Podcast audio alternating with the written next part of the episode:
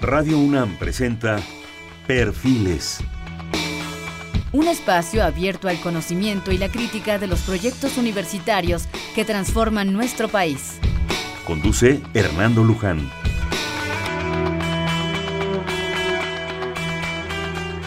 ¿Qué tal? ¿Cómo están? Buenas noches. Estamos en Perfiles, un espacio en donde conversar con las mujeres y los hombres que día a día forjan nuestra universidad. En esta ocasión tenemos el gusto de estar con el doctor Fernando Arámbula Cosío. Él es miembro, investigador del Centro de Ciencias Aplicadas y Desarrollo Tecnológico. En la universidad lo conocemos por, sus siglas, el CECADET. El doctor Arámbula es investigador titular del Centro de Ciencias Aplicadas y Desarrollo Tecnológico de la UNAM, el CECADET.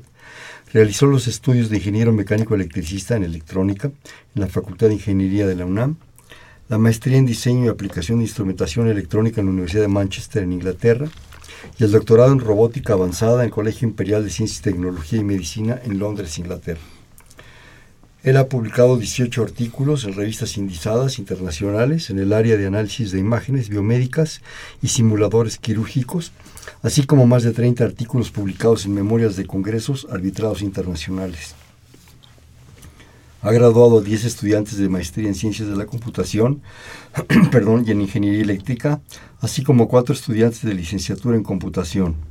Ha sido el investigador responsable o corresponsable de siete proyectos apoyados por la UNAM, CONACIT y el ICTIF. ICIT, ICIT-DF, el Instituto de Ciencia y Tecnología del, Distrito. De 2009 a 2013 fue el coordinador del posgrado de computación de la UNAM. Actualmente coordina la Unidad de Investigación y Desarrollo Tecnológico del CECADET en el Hospital General de México. Bienvenido, Fernando. Muchas gracias, Fernando. Muchas gracias por la invitación. Oye, mira, aparte de hablar de tus temas, de las investigaciones, de lo que estás haciendo con, con el Hospital General y en imagenología médica, le llamaría yo, quisiera que nos platicaras inicialmente de pues bueno, de un centro tan importante como el Centro de Ciencias Aplicadas y Desarrollo Tecnológico. Por lo que yo recuerdo, y me corriges por favor, es un centro en realidad joven, un centro que no tiene muchos años, eh, pero que ha tenido un impacto en desarrollos y en posibilidades realmente sorprendente. Pero mejor te escuchamos a ti. Bueno, sí, tiene alrededor de, bueno, tiene al menos 30 años, no sé si tiene 40, no estoy seguro, yo debería saber eso. Eh, pero más o menos, ¿no? Yo tengo contacto con el CECADET desde hace, sí debe tener 40, porque yo debo, yo como unos 20, 25, como unos 26 años. Yo hice mi tesis de licenciatura en el entonces Centro de Instrumentos. Y pues sí, yo he visto cómo ha cambiado el perfil. En aquel entonces todavía conservaba las actividades de creación, que era el, darle mantenimiento al equipo de la universidad. Así se fue creado el Centro de Instrumentos con una buena idea de, sustituir importaciones y darle mantenimiento a, los equipos científicos que consumíamos entonces y que seguimos consumiendo actualmente. Con el tiempo cambiaron, cambió la misión del Centro de Instrumentos hasta convertirse ahora en el Centro de Ciencias Aplicadas y Desarrollo Tecnológico, donde ahora nuestra misión es hacer investigación en instrumentación avanzada en diferentes aspectos, eh, óptica, materiales, electrónica, computación, que incluye gráficos por computadora y análisis de imágenes médicas y no médicas. Eh, hay un departamento fuerte de, enseñanza de la ciencia que, pues tiene muchos años, ¿no? un laboratorio de interfaces humano-computadora. Se han agregado pues nuevos campos de investigación al centro. ¿no? A lo mejor se me olvidó alguno, pero más o menos es lo que hacemos. Parece increíble cuando en un momento dado eh, asistimos a un consultorio médico por alguna razón, la que sea, nos asomamos a los hospitales, a los centros de investigación, los que tenemos la fortuna de estar, la cantidad de chunches que hay, la cantidad de aparatos que hay es, y cada vez es más. Cosas más sofisticadas, más elegantes, más puntuales, para revisarte el uñero que traes en no sé dónde, para mm, ponerte una camarita en el interior de no sé qué. Sí, todo avanzado. Es impresionante, ¿no? Y uno, a lo mejor en ese momento está uno tan angustiado, porque de repente esos lugares, a, mí en lo personal me angustian, que no nos damos la tarea ni el tiempo para pensar, bueno, y todo esto, primero, ¿de dónde viene? Segundo, porque está aquí. Tercero, no es permanente. Al contrario, hay una evolución impresionante, continua, constante de todo esto. Y luego, bueno, no, se, no es que se usen y se tiren. No son como muchas cosas que las usa uno y las tiras. Requieren un mantenimiento, un mantenimiento muy sofisticado, una calibración muy sofisticada. Así es. y eso es un poco lo que ustedes están, están logrando. Pues estamos intentando sí, desarrollar nuestros propios equipos médicos para aplicaciones específicas. ¿no? El, equipo médico en general es equipo avanzado, costoso, eh, costoso en cuanto a diseñarlo y hacerlo y muy caro de comprar. ¿no? En la situación en la que un hospital compra equipos importados es carísimo ¿no? y cada vez suben más y ahora subieron más. Y ahora subieron con las divisas entonces, mucho más. Entonces hay oportunidad, yo creo, de desarrollar cosas específicas para ciertos procedimientos e ir avanzando, entender nuestros propios equipos. Eh, desafortunadamente, el, inventar el equipo y hacer un prototipo todavía está lejos de tener un equipo comercial que llegue a los hospitales.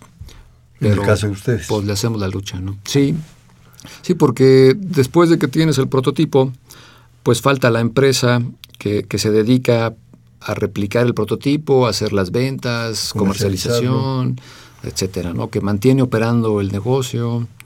Eso, eso es todo un reto. Yo diría que es al menos otro tanto. ¿no? El tener el prototipo es la mitad de la meta y la otra mitad es que llegue al, al usuario final como producto.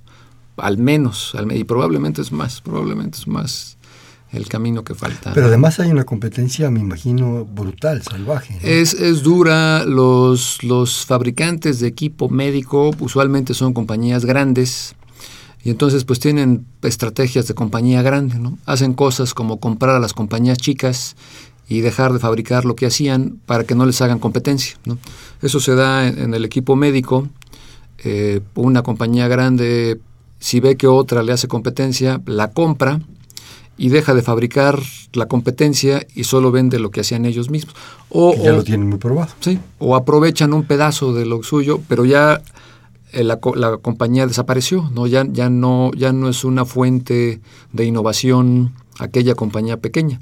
Todo se, se concentra en la compañía grandota. En equipo médico nos estamos quedando con unas pocas compañías que hacen equipo médico. Deben ser eh, cinco que hacen más del 50% de todos los equipos del mundo. ¿No? Cinco Algo compañías que hacen son muy, son muy pocas, son muy pocas. Bueno, me haces pensar, por ejemplo... Digamos 10, para no ser tan exagerado, pero, pero por ahí anda, ¿no? Son muy poquitas. Yo, por razones personales, tuve mucho contacto con microscopios. Y bueno, pues había la SAIS, la Olympus. sí, pues y No recuerdo si habría otra. La Universidad Nacional. Era unos SAIS Olympus. En el caso de los electrónicos no recuerdo había otra pues, marca. también no, lo recuerdo, sinceramente. Pero todos los que usábamos los estudiantes eran Zeiss o Olympus. Y compite con ellos, pues ¿cuándo? No? Sí, es difícil. Eh, pues tienen, acumulan todas las ventajas, ¿no? Acumulan el saber hacer y todas las ventajas económicas, ¿no? Hasta muchas veces los usuarios compramos por el nombre, porque pues suponemos, y en general Suponemos que una compañía grande pues tiene un apoyo bueno, refacciones, etcétera, que el equipo funciona, ¿no? Entonces tienen un montón de ventajas que, los cualquier desarrollador independiente pues, está en total desventaja, ¿no? Pero, pero aún antes de que sea producto, el, hacer investigación en, en, equipos médicos, instrumentos y sistemas para medicina, pues tiene valor en sí mismo, ¿no? Porque aprendemos cómo se hacen las cosas y se puede, se puede tener cierta influencia luego en, las decisiones que toman los hospitales, por ejemplo. Podría llegarse a eso. Te me estás adelantando. Yo te iba a preguntar la siguiente cosa. Es, ¿Tiene sentido hacer esto si tienes esas grandes compañías? ¿Tiene sentido hacerlo? De alguna manera lo estás contestando. Sí. El sentido de hacer investigación es Claro, claro. Sí, pues siempre tiene el el sentido de, saber más, ¿no? Aprender y saber. Pero aprender y saber eh, cómo funcionan los equipos que compramos y cómo podemos nosotros hacer eh, cosas específicas. Nosotros hacemos en el laboratorio de imagenología biomédica mucho software para procesar imágenes. Entonces tomamos las imágenes médicas de los equipos comerciales, pero las procesamos nosotros, hacemos nuestro propio software de análisis de imágenes. Muchas compañías venden su software, pero lo venden muy caro y con licencias que se vencen. Cada año hay que renovar la licencia. Sale carísimo, sale carísimo. Entonces, eh, la posibilidad de hacer nuestro propio software es muy buena. Con la ventaja, no solo la ventaja de los costos, sino la ventaja del ciclo de desarrollo en México. Nosotros hacemos software junto con los médicos en base a sus necesidades.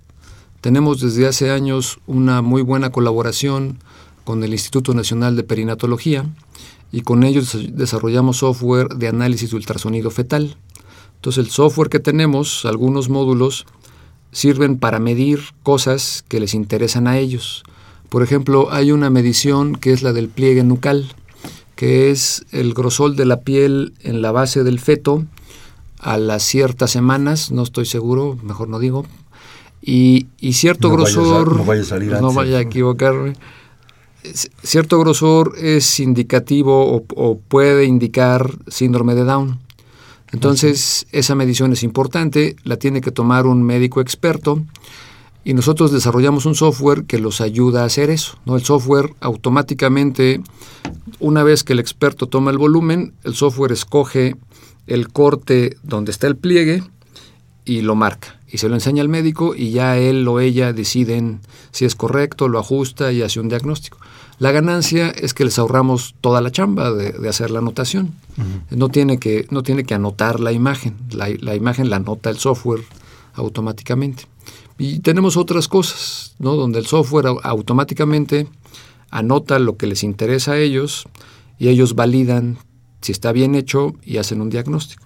Todavía en etapa experimental, ¿no? De, validar, tenemos que validar todavía cómo funcionan. Bueno, la, la, utilidad clínica, ¿no? Tenemos nuestro nuestros sistemas probados con algunos casos, ahora falta que lo usen en la clínica y, comprueben que sí le sirve para atender pacientes. Mm. ¿Por qué te dedicaste a esto con aplicación médica? Esa es una pregunta.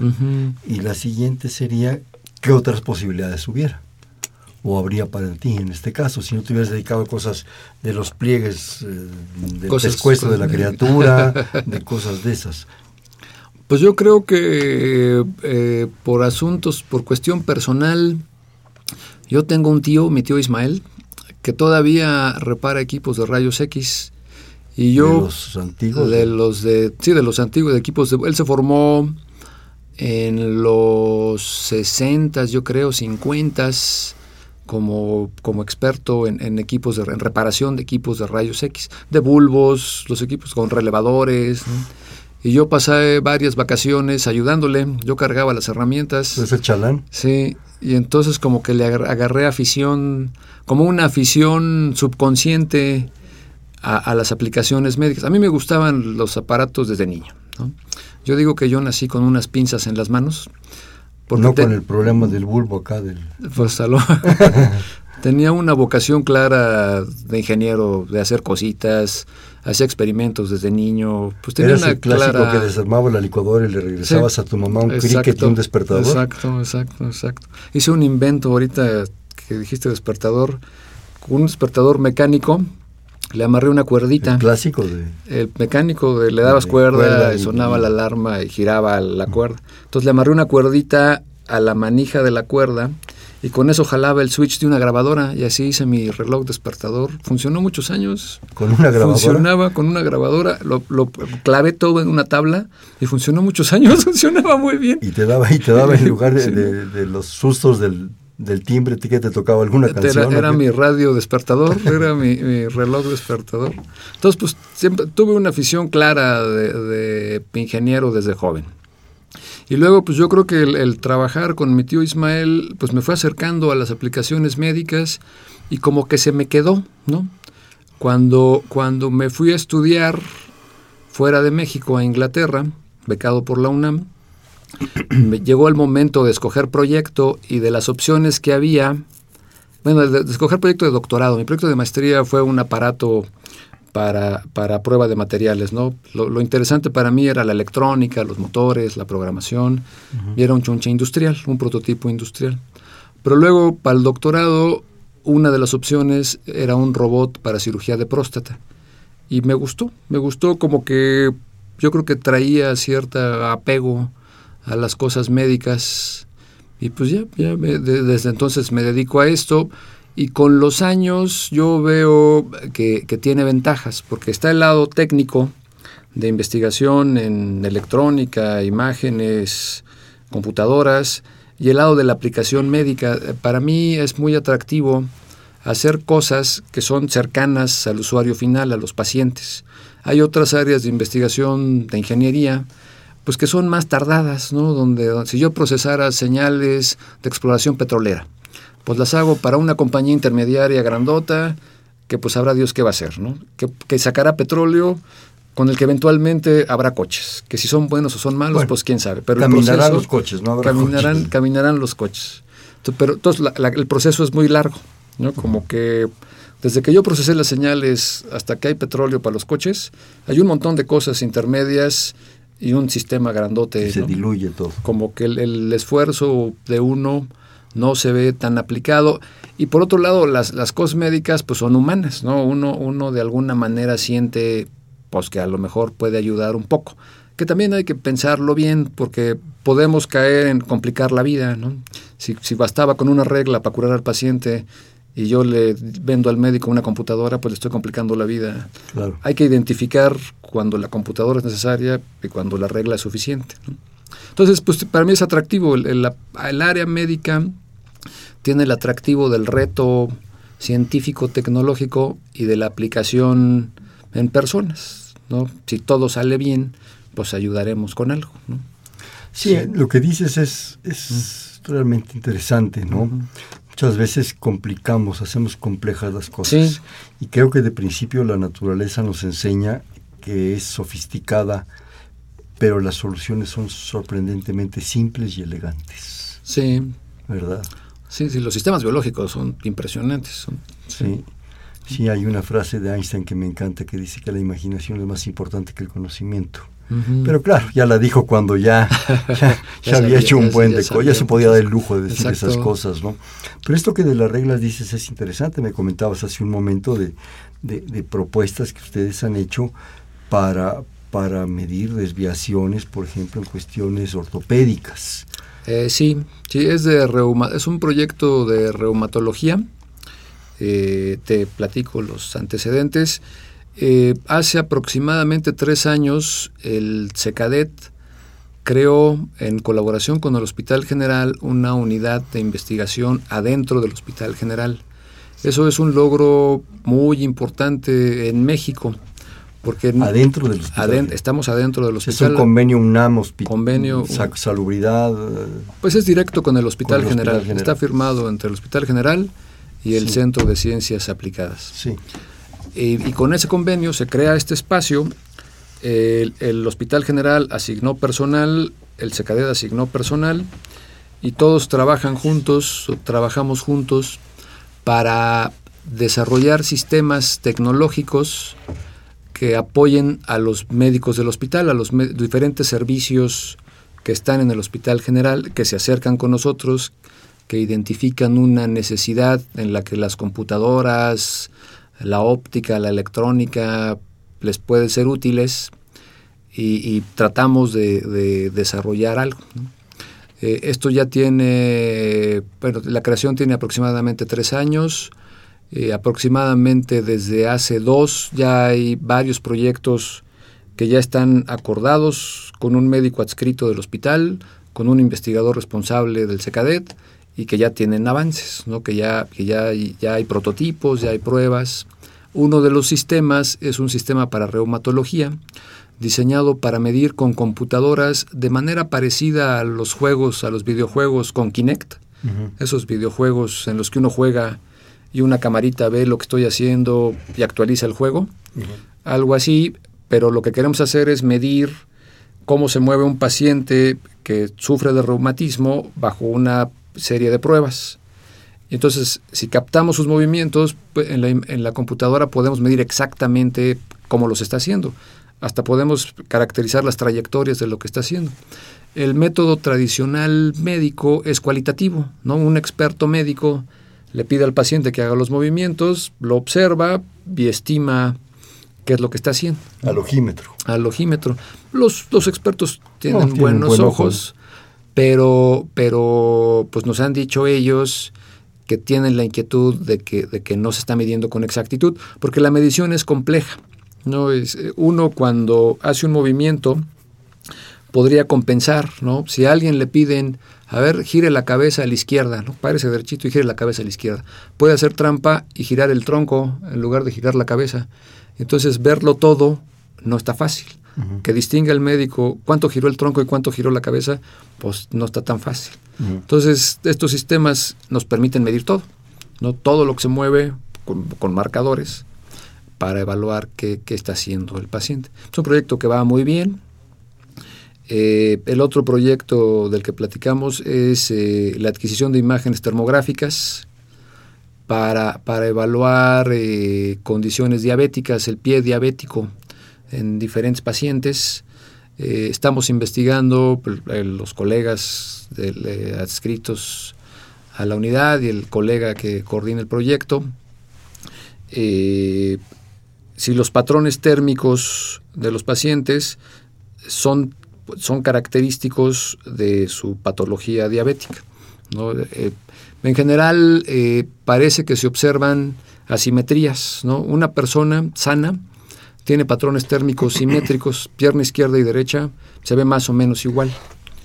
Y en alguien que padece de algo, pues ya se ve asimétrico. Entonces estamos investigando, bueno, los colegas están investigando cómo medir eso, si tiene correlación con las enfermedades, tenemos, eh, nada más una pregunta rápida y para que continúes, por favor. ¿Estas unidades, esta situación está en el hospital, está en la universidad? Está adentro del hospital. Adentro del hospital. Es un espacio adentro del hospital.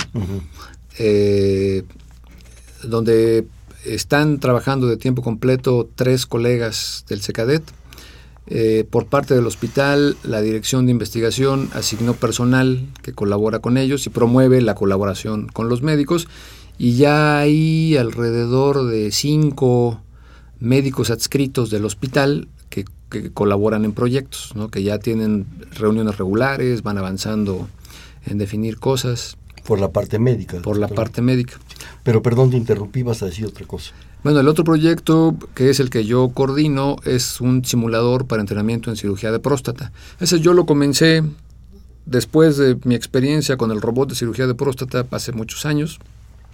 Y actualmente tenemos un prototipo del software y del aparato. Es un aparato mecánico que permite hacer los mismos movimientos de la cirugía aproximadamente y se actualiza el software en la computadora, que son unos gráficos como un videojuego. Es un videojuego para aprender a, hacer cirugía de próstata.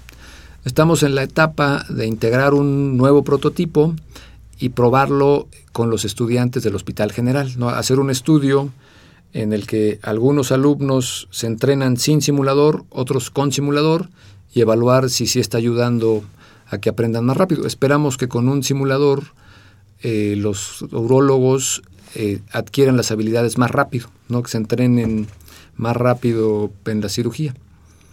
Ah, eso va a llevar tiempo validarlo, ¿no? Claro. En eso estamos. Pero son nada más estos tres proyectos ahorita nos están trabajando. No, ah, eh, son estos son como los los que llamamos nosotros protocolizados, que ya hay un documento presentado al hospital que el hospital revisó y autorizó las actividades. ¿no? Tenemos otros proyectos que están en la etapa de definir el protocolo, que todavía no tienen actividades eh, con pacientes o, de adquisición de equipos, pero que ya son ideas que estamos tratando de concretar, que van, van apareciendo, van eh, los médicos del hospital, pues ya conocen la unidad y ya se acercan a, a presentar sus inquietudes. Pero, pero la posibilidad de que estos proyectos, ¿cómo decirlo?, se amplíen, haya más diversidad, es grande, es amplia. ¿Cómo está, está, sucediendo. Ahorita nuestra situación es que ya tenemos que jerarquizar qué proyectos podemos atender. Ya hay más proyectos que personal, ¿no? De, pues sí, en, distintas aplicaciones. ¿Cuántas gentes están trabajando ahorita en esto, digamos, por parte del SECADET? Eh, de tiempo completo son tres colegas que están eh, de tiempo completo en la unidad principalmente. Y luego estamos los demás que estamos en el SECADET, pero que colaboramos con los proyectos, ¿no? Coordinamos cosas. Esos tres compañeros están en el hospital. Están en el hospital, sí. Van y vienen al SECADET para atender cosas del SECADET, pero su base... El día de 15 es, es, exacto, exacto, es el, es el hospital. Entonces, y eso ha sido muy bueno porque entonces los médicos tienen con quien hablar, ¿no? Tienen alguien que sabe, con quien pueden platicar sus inquietudes, que le haga propuestas, y eso está funcionando muy bien. En el SECADET... Eh, más o menos hay como otros tres investigadores, tres o cuatro, que estamos involucrados en proyectos, en diferentes proyectos. Entonces estás hablando siete gentes. Sí, sí, aproximadamente, pero los tres o cuatro del SECADET pues no somos tiempo completo de proyectos de la unidad, ¿no? Aparte tenemos los otros proyectos que se van acumulando, más las clases, etcétera, ¿no? Que, Vuelan papalotes, hacen, hacen de membrillo. Exacto, eso, eso, quita, eso quita mucho tiempo. Pero entonces en realidad es poquísima gente, Fernando. y, lo peor eh, es que estos proyectos son muy demandantes. construir un aparato que funcione requiere muchas horas, hombre o mujer, es muy intenso. La única manera de hacerlo con efectividad es con equipos de trabajo, ¿no? donde nos coordinamos. Los, buenos eh, o, los proyectos que funcionan, cuando son de impacto, cuando son serios, necesitan un equipo de trabajo, al menos tres personas coordinadas, trabajando de tiempo completo en el aparato que van a hacer, para medirle algo a los pacientes, el software de los pacientes, etcétera, ¿no? Entonces, pues eso, eso nos está faltando. Eh, yo siento, aquí me puedo equivocar, que, que, la estructura universitaria no nos ayuda porque nuestros procedimientos de evaluación como investigador o técnico académico, que son los perfiles que tenemos en esta aventura, pues no promueven el, formar equipos dedicados a algo porque nos evalúan por publicaciones, o bueno, una parte importante son las publicaciones. Y entonces, más bien, tratamos de, publicar rápido y, construir aparatos puede ser muy tardado. Entonces hay ahí un, dilema que tenemos que, pues, que identificar buscar la manera de avanzar. ¿no? Yo lo que he visto que me funciona es que cuando logro algún apoyo del CONACIT o los apoyos que tuvimos del Instituto de Ciencia y Tecnología del DF, ahora tenemos uno de Secretaría de Ciencia del DF, incluir el pago de honorarios para personal muy especializado cuyo trabajo es el proyecto. Y entonces ellos sí son un equipo de trabajo que no tiene que publicar artículos, que, que se dedican a eso y que deben entregar partes del sistema con fechas, etcétera. Entonces es como una manera más intensa de, avanzar en los proyectos. Yo, yo siento eso, que, la estructura universitaria nos, nos, obliga a hacer de todo un poco. Tenemos que dar clases, tenemos que publicar cosas, tenemos que tener proyectos. Entonces, como que es, no es fácil dedicarse a mi aparato. ¿no? Mi aparato requiere que yo programe un montón de cosas, compre motores, programe motores, construya chunches, pero si tengo que ir a dar clases, regreso de dar clases, tengo que ir a atender proyectos, ir a juntas. Venir a Radio Universidad. A veces venir a Radio Universidad de vez en cuando. Oye, pues pueden diseñar un software que los analice, que los revise y que los evalúe. A, los, a, a las personas. No, mira, yo creo, en parte tiene razón, creo yo, pero también en parte, y este comentario lo, lo dedico, bueno, no a nosotros que estamos metidos en la universidad, sino al público que nos está escuchando, la universidad es amplia. Muy grande. Es diversa. muy grande. Tenemos muchas obligaciones. Sí, más o menos el perfil moderno hay que hacer de todo, ¿no? Un académico bien evaluado, pues tiene que hacer de todo y hacerlo todo bien, ¿no? Para, para salir bien. Sí, parece increíble a lo que iba yo, es que la universidad es inmensa. Es, muy grande. estamos hablando de a lo mejor doy cifras equivocadas, 330, 330 y tantos mil alumnos, eh, prácticamente 30 mil académicos, otros tantos empleados. Pero en esa gran diversidad tenemos muchas obligaciones, porque la universidad nos da todo. Sí, claro. No, no, sí, claro. Yo creo que el investigador también es muy importante. Bueno, tú eres un, buen ejemplo. Das clases en, y, o das conferencias o das pláticas a las prepas, a los SH. Sí, sí, desde hace varios años. Eso, digo, a lo mejor no te lo evalúan o no te lo cuantifican, en fin. Pero, pero el impacto que eso tiene, Fernando, en los jovencitos es impresionante. Pues yo espero. Ahí, ahí, te vas a nutrir a lo mejor de algunas gentes en algunos años. Sí, sí. Yo creo que es, es, pues no sé, ahora sí que se vuelve por la pedrada, porque, porque sí es una diversidad. Y a lo mejor los sistemas de evaluación habría que revisarlos, en eso sí creo yo que habría que revisar muchas cosas. Pero el privilegio de poder hacer tantas cosas con tanta libertad. Yo estoy de acuerdo. Es muy grande, ¿no? Sí, sí. Sí, yo aquí este, ampliaría mi comentario es en el sentido de, cómo, cómo, producir sistemas útiles, ¿no? Eh, como que eso requiere un equipo dedicado a eso, ¿no? Pero, pero no es un comentario en el sentido de, que sienta yo que la universidad no nos aprecia. Yo, de hecho, creo que nuestras condiciones son fenomenales. A lo mejor porque los aprecia demasiado, les exige demasiado. Pues, quién sabe, pero, pues, ¿quién sabe? pero con los años yo actualmente siento que mis condiciones laborales son fenomenales, ¿no? Esencialmente a mí me pagan bien por hacer lo que me gusta. Entonces, pues eso, es una... con, con, total libertad, uno escoge... Eso, es inapreciable. Cómo lo va a hacer, qué va a hacer. Hay, hay los requisitos del informe anual donde tengo que reportar productos.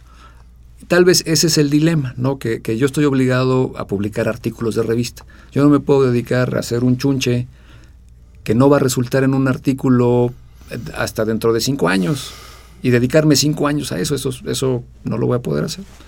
Eh, pero, pero lo puedo decidir, ¿no? Y puedo hacer otras cosas, ¿no? Entonces, las condiciones laborales yo creo que son muy buenas. Tal vez es un ejercicio de coordinarnos más, ¿no? Y ver el modo de, de encontrar la manera de ser más efectivos en equipo, ¿no? Yo creo que somos muy efectivos hay casos sobresalientes de académicos muy efectivos como individuos y con sus estudiantes.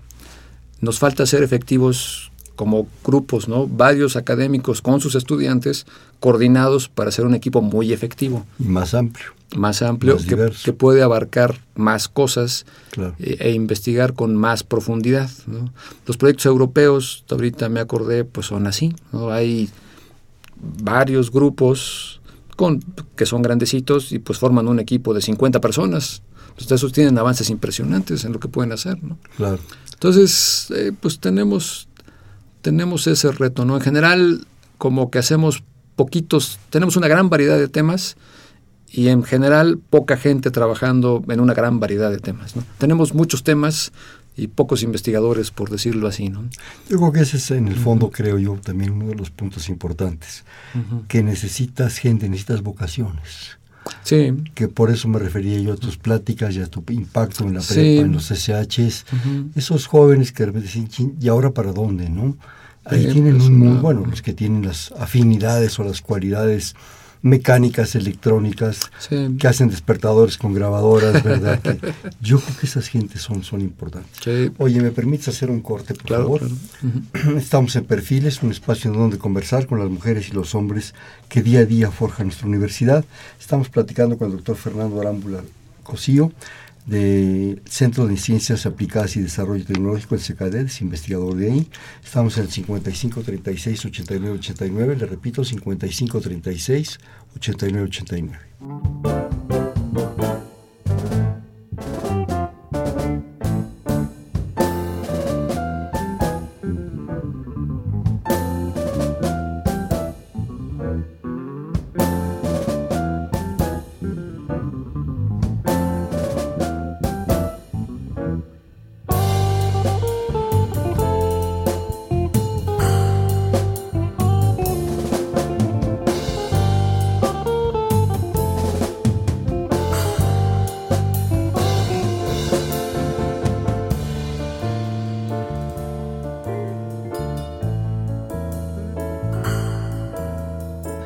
Buenas noches, estamos en Perfiles, un espacio en donde conversar con las mujeres y los hombres que día a día forjan nuestra universidad. Les comentábamos que estamos en el 55 36 89 89, platicando con el doctor Fernando Arámbula, investigador del Centro de Ciencias Aplicadas y Desarrollo Tecnológico del SECADET.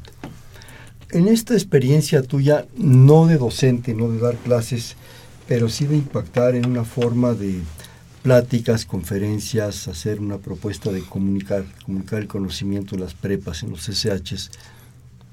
¿Cómo lo has visto? ¿Qué sientes, Fernando? Pues es muy divertido, es muy motivador. Son las únicas pláticas en las que el público corre antes de la presentación y se persiguen unos a otros. Ya luego se sientan y ya ponen atención. Entonces es bonito, es, es, muy motivador. Es muy motivador ver el trabajo de los colegas que trabajan en las prepas, ¿no? Cómo batallan muy motivados con decenas de estudiantes, grupos gigantescos y siguen ellos puestos, ¿no? Y puestas para que aprendan más, ¿no? Eh, he visto cómo se esfuerzan. Una colega y amiga organizó la excursión ella solita para que vayan los alumnos al laboratorio. Allá les hicimos unos demos, los pasamos a otras áreas como muy motivados todos, ¿no? Entonces sí es, sí es interesante, es, interesante. Has encontrado jovencitos, y estamos hablando de chavitos entre 15, 16, 18 años, motivados, con ganas de llegar a donde estás tú. Pues las pláticas que he tenido se ven interesados, ¿no? Y que les gusta. Y habrá que ver, ¿no? Todavía faltan. Claro, pero en principio... hay que ver, se ve pues se ven motivados, que, que, sí, que sí les gustó, que sí les gustaría seguir. Hemos tenido eh, algunas estancias en el laboratorio, estas estancias de el verano científico, creo que se llaman, verano de la investigación. Me han funcionado muy bien.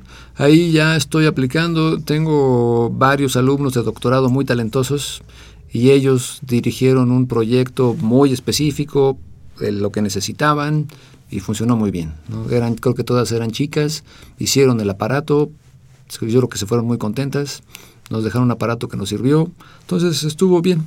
Son, son buenas experiencias ¿no? en las que se van, se van integrando los jóvenes. ¿no? Yo lo que les digo a ellos, termino mi, la plática usualmente, pues presento el trabajo que hacemos en distintos sistemas eh, basados en computadoras, para aplicaciones médicas y, pues trato de, de, hablar de las bases, ¿no? Porque cuando está uno en prepa, eh, si está uno interesado en computadoras, no se ve la conexión, ¿no? ¿Por qué me enseñan el, el plano inclinado y me enseñan la ecuación de la recta? Si yo lo que quiero hacer es programar computadoras o hacer computadoras, pues porque va a llevar tiempo y van a llegar para allá, ¿no? Entonces hablo de lo, lo importante que es interesarse por las cosas básicas, matemáticas, saber matemáticas bien, a un buen nivel, sin ser experto en la prepa, eso es bueno, ¿no? Eh, y, todo lo demás, literatura, ética, pues todo lo que enseña con las bases de la prepa, el interesarse eh, y como una manera de aprovechar el tiempo, ¿no? Pues si ya están ahí, pues hagámoslo bien, pues hay que, ya estoy ahí, ¿no? Hay, hay que, hay que hacerlo bien.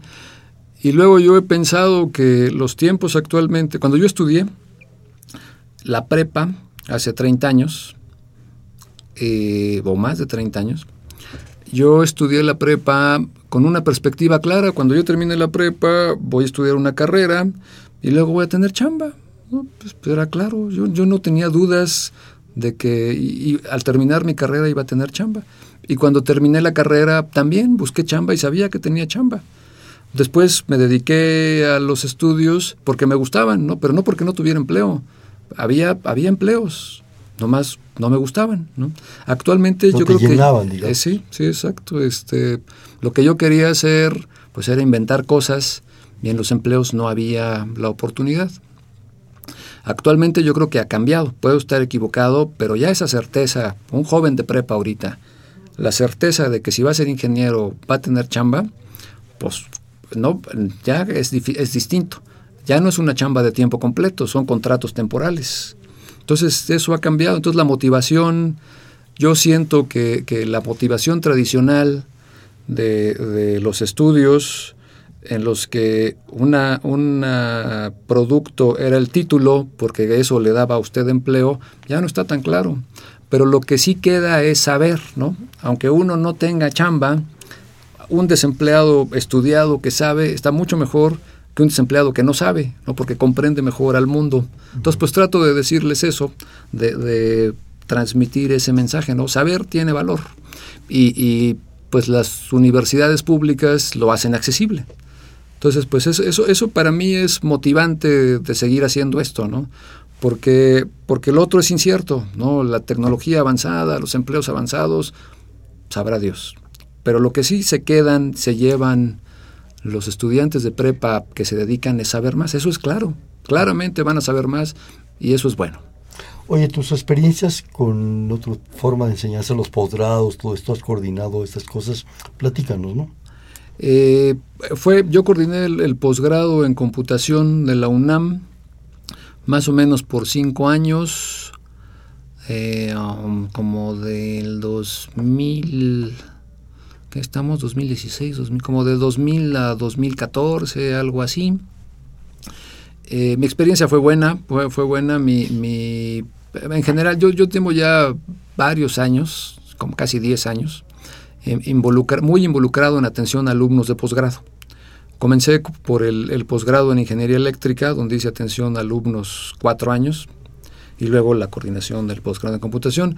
En general, la impresión que tengo de los alumnos es que están en el, alumno prototípico o arquetípico está muy bien dispuesto, ¿no? Son, son personas, hombres y mujeres dedicados a sus estudios y que, y que siguen las reglas, ¿no? Hay unos pocos casos que no las quieren seguir y que son los que más trabajo dan, pero la gran mayoría son, son personas muy dedicadas que, tratan de, lograr sus objetivos, ¿no? Van siguiendo las reglas, eh, a veces hay que enviar recordatorios, hay retrasos, hay complicación, ¿no? Pero mi impresión en general es buena. De los colegas también, yo nunca tuve en nueve años de atención a alumnos y colegas, nunca tuve un conflicto serio, alguien que quisiera atacarme porque le pedí que llenara la forma por décima vez. Nunca pasó, nunca pasó. Aunque se lo hubiera pedido, pues se iba muy enojado y regresaba con la forma. Y colegas tampoco, de vez en cuando, pues diferencias, ¿no? De, apreciación o, cuando normalmente como en todo, ¿no? Pero nada, en realidad la, la cosa es muy cordial, ¿no? Nos dedicamos cada quien a lo suyo, eh, con un interés en general eh, existe el interés genuino de enseñar y aprender y avanzar en, las distintas áreas, formar gente. Yo siento que lo que nos hace falta es, de nuevo, ser más coordinados. ¿no? Algo que sucede eh, en áreas como ingeniería y computación es que nos basamos mucho en la, en la enseñanza por proyectos. Hay proyectos semestrales en todos los semestres de la maestría. Y todos los alumnos terminan el semestre y tienen que entregar cuatro proyectos difíciles. Ah, entonces llegan hasta no dormir, ¿no? Y, y, usualmente o frecuentemente los proyectos no se conectan, son cosas separadas, ¿no? Cada profesor define su proyecto y entonces los alumnos pues se la pasan trabajando en los proyectos. Habría que explorar el coordinarnos más, ¿no? Tal vez eh, no sé, por, por improvisar todos los proyectos de final del semestre coordinados para hacer un proyecto grandote donde el alumno aprende más y batalla menos, por decir algo. ¿no? Seguramente tiene esto o entiende mucho la, que hacer. la importancia de coordinarse. Eso también, eso también. En un gran grupo, como los europeos que tú decías. Sí, sí, sí. Este, la, en, las, en las etapas formativas, promover el trabajo de equipo como sistemáticamente lo hacemos como una consecuencia, ¿no? Si yo les dejo a mis alumnos un problemota, se tienen que organizar para resolverlo, pero no es explícito, ¿no? Yo nomás les le aviento la bronca y ustedes organícense para resolverla y sabemos que trabajan en equipo, pero no hay no es no es sistemático, no no les digo yo, bueno, yo les digo trabajen en equipo, pero no seguro hay técnicas que yo no conozco de formación de equipos, ¿no? Oigan, pues. un equipo, su líder, todas esas cosas. Pues sí, yo, yo siento que hay cosas que, se podrían hacer, ¿no? Siento, puedo estar equivocado, que conservamos un, modelo muy tradicional de enseñanza donde un profesor o profesora expertos presentan lo que saben en su clase, con más o menos apoyo didácticos, computador. Ahora todos presentamos en, computadora, pero, pero el modelo es ese, ¿no? el profesor o profesora expertos que presentan a los alumnos que durante la clase están sentaditos oyendo, más o menos opinan, y luego se van a chambear en los ejercicios del proyecto. Seguramente hay, otras opciones que yo no conozco, pero que valdría la pena explorar. explorar Hace un momento eh, comentaste algo que creo que es muy importante y no quiero que se nos pase. ¿Hacia dónde va todo esto? Imagino que lo has reflexionado, lo has pensado, hacia dónde, las tecnologías, los avances, las posibilidades, eh, los cambios en la computación, los cambios en las nanociencias, en tantas cosas. ¿Qué percibes? ¿Qué prevés? Pues yo percibo que todo es cada vez más complicado. La, no se simplifica, se compleja. Se, complica, se complica. la, em, pues la, tecnología es cada vez más compleja, ¿no? En mi opinión, que de nuevo puedo estar equivocado, el, proceso de innovación y desarrollo tecnológico es cada vez más complejo. Se involucra procesos cada vez más complicados y los productos son cada vez más sofisticados y más complicados. Eh, es, como, como un, una eh, pues bueno, no sé si es buena analogía, también como un proceso de, concentración del conocimiento, ¿no? donde, donde tenemos una pirámide científico-tecnológica donde todo es más complejo y más difícil y más competido. Eso es lo que yo siento que está pasando. Entonces, operar en el medio es cada vez más difícil. ¿no? Este, yo creo que mantenerse actualizado actualmente es, es, más difícil de lo que era hace 20 años. más hacer cosas, sí, y hacer cosas relevantes, ¿no? los productos de investigación y de desarrollo tecnológico que producimos ahora para que sean innovadores está más difícil porque ya hay un montón de cosas hechas, ¿no? Y los procesos son complicados. Hay varios ejemplos que se me ocurren. Reparar un coche. Yo reparaba el coche de mi papá hace 30 años con unas pinzas, un desarmador. Un sedán, casi que lo reparabas con... Alambre y quedaba. Para reparar un coche ahorita hacen falta computadoras. Mucho más complicado. Mi tío Ismael actualmente ya no puede arreglar los equipos modernos. Hacen falta, no solo hacen falta computadoras, hacen falta los códigos para accesar al equipo, que la compañía ya restringió. Mucho más complicado.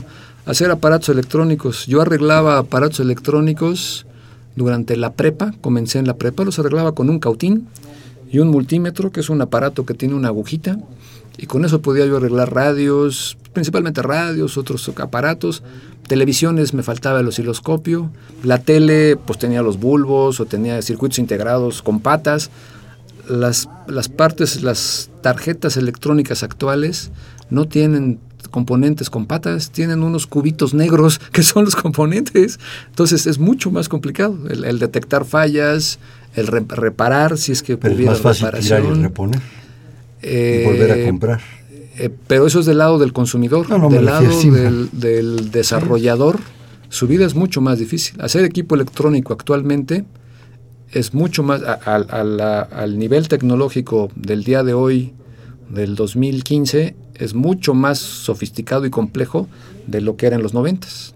Yo podía hacer tarjetas electrónicas en mi casa en los noventas, igualito que las que se compraban y venían en los aparatos, en los ochentas tal vez. Ahora no. Ahora lo que yo puedo hacer en mi casa, pues es una maqueta que no tiene nada que ver con lo que viene en un teléfono celular. Entonces se ha complicado, claro, los procesos son más complejos, más costosos, eh, y eso eh, dificulta el acceso, ¿no? el, hombre y mujer comunes para llegar a, ser relevante, pues le va a batallar mucho, ¿no? Y, probablemente solo se puede si uno se asocia en un equipo grandote, muy especializado, que, logre tener impacto, que logre tener relevancia. Oye, mira, nos están llegando algunas llamadas. A Hilda de San Román, desde Toluca, como siempre le agradecemos.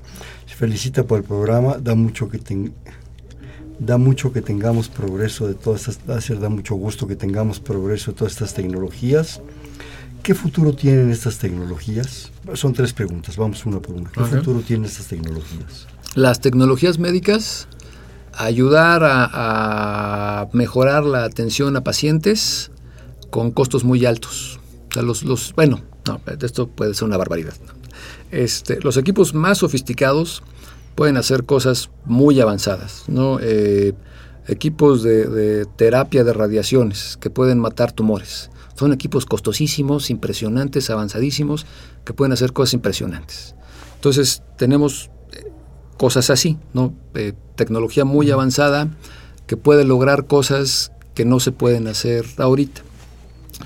Y, por otro lado, yo veo la oportunidad, si seguimos estudiando el área, de hacer aparatos específicos que hagan cositas de utilidad para los médicos, que tengan relevancia clínica y que sean aparatos menos complejos. Eso es, donde yo veo una oportunidad, si no es uno una compañía transnacional. La siguiente pregunta de la señora San Román, ¿hay apoyo de parte del gobierno? Los proyectos del CONACIT, el, el Consejo Nacional de Ciencia y Tecnología apoya cada año con un dinero que es útil. Yo creo que dependiendo de la escala, pues hará falta más dinero, ¿no? Pero sí hay un, hay un apoyo constante del, del CONACYT. La misma UNAM tiene apoyos, mantiene apoyos anuales constantes. Eh, depende el, tipo de proyecto. Yo siento que hay dinero, no, tal vez no la escala de los sistemas más grandes, lo ideal. pero que hay dinero, exacto. Eh, la siguiente pregunta es, ¿cómo ve el gobierno estas nuevas tecnologías? Bien, bien. Los gobiernos, en mi opinión, ven bien las tecnologías avanzadas. Eso está bien. Bueno, nos habla Pablo López de Paseos de Tasqueña. Muchas gracias por su llamada. Muy buen programa. Bueno, pues es que el investigador es el que lo hace y ustedes escuchándonos. Y pregunta, ¿qué futuro ven para la carrera de ingeniería biomédica o carreras similares eh, en este país? Eh, buen futuro el futuro estaría en desarrollar esos sistemas innovadores eh, específicos, o sea, que, no son sistemas demasiado complejos y que tengan relevancia clínica. Y pues si lo logra el profesional eh, montar su propio negocio eh, dedicado a la ingeniería biomédica. La, la, ingeniería biomédica es una carrera relativamente joven, muy interesante, ¿no? la mezcla del perfil de ingeniero con, con el conocimiento médico, ¿no? El, formarse desde jóvenes sabiendo eh, cómo, cómo atender personas, ¿no? cómo interactuar con pacientes y con médicos. Nos habla también Paulina Rojas desde la Colonia Condesa, muchísimas gracias. Pregunta, ¿qué tan accesibles son estas herramientas que se desarrollan para personas con bajos recursos? Pues el Hospital General eh, es un buen ejemplo. Ahí son o serán muy accesibles, ¿no? Si llegamos a... Un poco por la medicina social, por todo este tipo de apoyos. Pues si, el sistema está en el Hospital General, pues tendrían acceso los pacientes del hospital, que son pacientes con un perfil de bajos recursos. De hecho, eso es, eso es para mí un, buen modelo, ¿no? Desarrollar sistemas que se instalan primero en hospitales públicos, que atienden a los pacientes y que probablemente ni siquiera sea necesario o, relevante hacerlo producto comercial. Con, por ejemplo, el simulador de cirugía de próstata, si es útil e instalamos 10 copias en 10 hospitales y eso ayuda a que los médicos aprendan mejor, eso es bueno. Y entonces el beneficio es para los pacientes del hospital donde está y otros pacientes a los que va a atender el médico después. Nos quedan escasos un par de minutos, Fernando. Yo quisiera que, bueno, no se te quedara nada pendiente, que en este par de minutos, perdón, dártelo tan, tan corto. No, no, está bien. Eh, algo que tengas que platicar que no quieres que se te vaya. Pues en general, eh, eh, externar mi agradecimiento con todo mundo, ¿no? A lo largo de mi vida, yo creo que he sido afortunado. Pues, empezando por tu tío Ismael. mi tío Ismael. Bueno, empezando por mis padres. Bueno, mi papá me enseñó a hacer un mi papá es contador, pero, pero es muy listo y estudió técnico electricista en la secundaria y él me enseñó a hacer un, timbre eléctrico. Él fue y compró el motor. Cuando hice mi primer timbre eléctrico, perdón, el, alambre, lo hice con un alambre que no servía.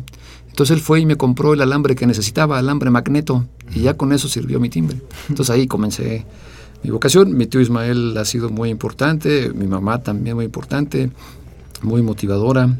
Pues todos, todos, y tuve la suerte de tener el empleo en la UNAM, en una universidad pública, en muy buen momento, hace 20 años.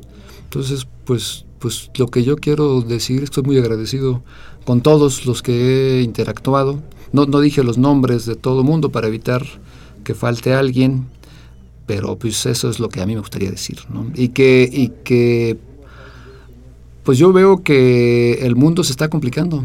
desde una perspectiva de hacer investigación e innovación, donde yo soy parte de los innovadores e investigadores, yo creo que tenemos que pensar eh, cómo es eso, ¿no? Cómo, no acumular conocimiento solo por acumularlo como algo bueno, sino acumularlo con una estrategia de utilización, ¿no? De, quién, va a, quién va a utilizar esto que estamos produciendo y que se está acumulando, quién se beneficia cuando yo produzco cosas complicadas. Eso, eso yo creo que pues hay que tenerlo en cuenta, ¿no? Eh, y, que para mí claramente el mundo es cada vez más complejo y no necesariamente la vida del hombre y mujer comunes es mejor. Interesante, lástima que se nos acabó el tiempo, si no nos por ese tema que me encantaría. Oye, mira, tenemos aquí una, una tradición que es jugar bote pronto. Bote pronto. Te digo una palabra y me dices inmediatamente. Ah, ok, creo que lo recuerdo. Secadet. Secadete, mi empleo. Buen empleo. La UNAM. La UNAM, mi universidad. Invención. Invención divertido. Innovación. Innovación mm, complicado. Imaginación. Ah, muy bonita. Eh, el país. Difícil. Bien difícil. ¿Por qué difícil? Rápido, una palabra. Eh, corrupción, corrupción, crímenes, hay una corrupción, en mi opinión. Ya te pasaste. lo veo bien difícil. Bueno, pero ¿y el futuro? Difícil. Para México, difícil. Tenemos que, enfocarnos todos como a volvernos conscientes de que esto está bien difícil. Yo creo que siempre hay esperanza, pero no se va a arreglar solo. Pero los jóvenes son nuestra esperanza. Sí, sí, sí. Sí, sí. Bien, pues este fue Perfiles. Eh, estuvo con nosotros del Centro de Ciencias Aplicadas y Desarrollo Tecnológico, el CECADET, el doctor Fernando Arámbula Cosío. Fernando, muchísimas gracias. Muchas gracias, por, la invitación. Perfiles, un espacio en donde conversar con las mujeres y los hombres que día a día forjan nuestra universidad. Gracias, buenas noches. Perfiles, un programa de Radio UNAM.